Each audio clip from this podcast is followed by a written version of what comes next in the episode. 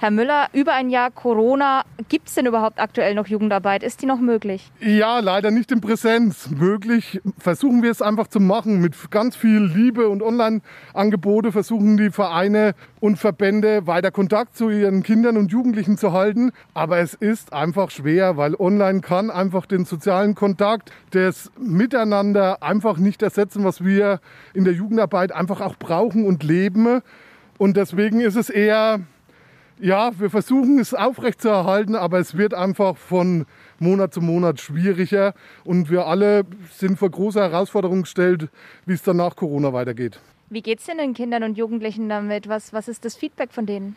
Es fehlt vor allen Dingen so den Blick auf ihre Bedürfnisse, weil sie werden halt meistens nur als Schüler gesehen und wie sie beschult werden können. Und natürlich ist das wichtig, aber sie sind ja noch mehr. Sie sind Menschen, sie wollen äh, Kontakt, also in der, in der Phase auch bei Jugendlichen, äh, das entsteht das Miteinander, auch was dann ja fürs ganze Leben wichtig ist. Und das fällt seit eineinhalb Jahren einfach weg. Und da hoffen wir einfach, dass die Politik mehr das Auge drauf wird, auf zu sagen, hey, es sind nicht nur Schüler und wir müssen auch ja, ihnen wieder die Chance geben, ja, Schlüsselqualifikationen zu erlernen. Das ist ja die große Stärke von uns, von den äh, Vereinen und Verbänden. Und äh, das Miteinander einfach, das brauchen wir in der Gesellschaft und das wird so, glaube ich, oftmals nicht wahrgenommen.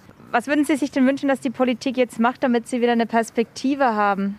Also ich glaube, wir brauchen vor allen Dingen mal einen Rahmenbedingungen. Ich verstehe alles, was mit Notbremsen ist. Ich verstehe, wann man bei was für einem Wert was machen kann bei vielen Bereichen mit, mit Einkaufen. Und das brauchen wir auch in der Jugendarbeit. Wir brauchen Ampellösungen. Wir brauchen Rahmenbedingungen, wo wir sagen können, da könnt ihr anfangen mit Angeboten draußen.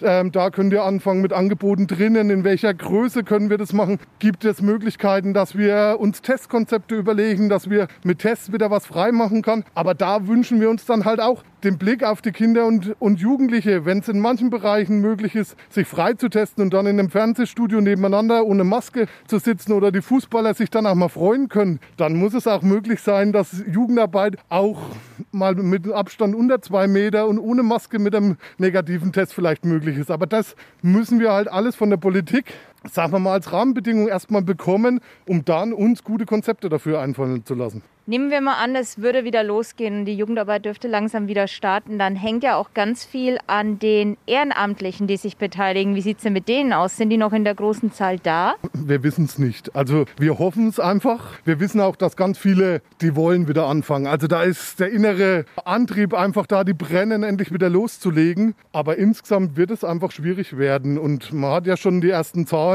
jetzt aus dem Sport, dass da äh, massiv auch am Mitglieder verloren gegangen ist. Und wir wir müssen uns, glaube ich, auch einstellen, am Anfang ja wieder ein bisschen Neuaufbau zu machen, weil, sind wir mal realistisch, es wird ja teilweise eineinhalb, zwei Jahre am Schluss gewesen sein, wo wir nichts machen konnten. Und das wird uns einen großen Knick geben. Und da brauchen wir dann von der Politik Unterstützung. Wir brauchen Räume, wo wir das machen können. Wir brauchen eine Heimat, in der wir dann einfach geschützt wieder loslegen können mit guten Ideen. Und das hoffen wir dann auch wieder gut umsetzen zu können, alle zusammen.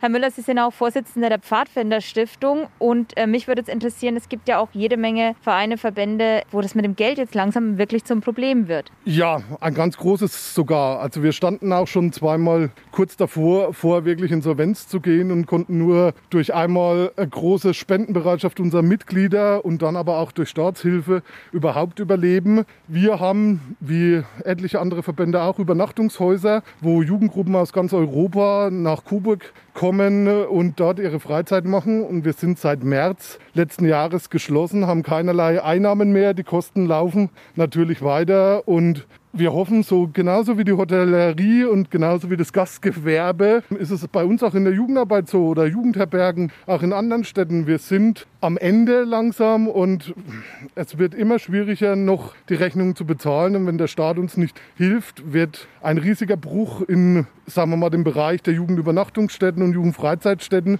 geben, weil wir werden dann alle nicht mehr da sein.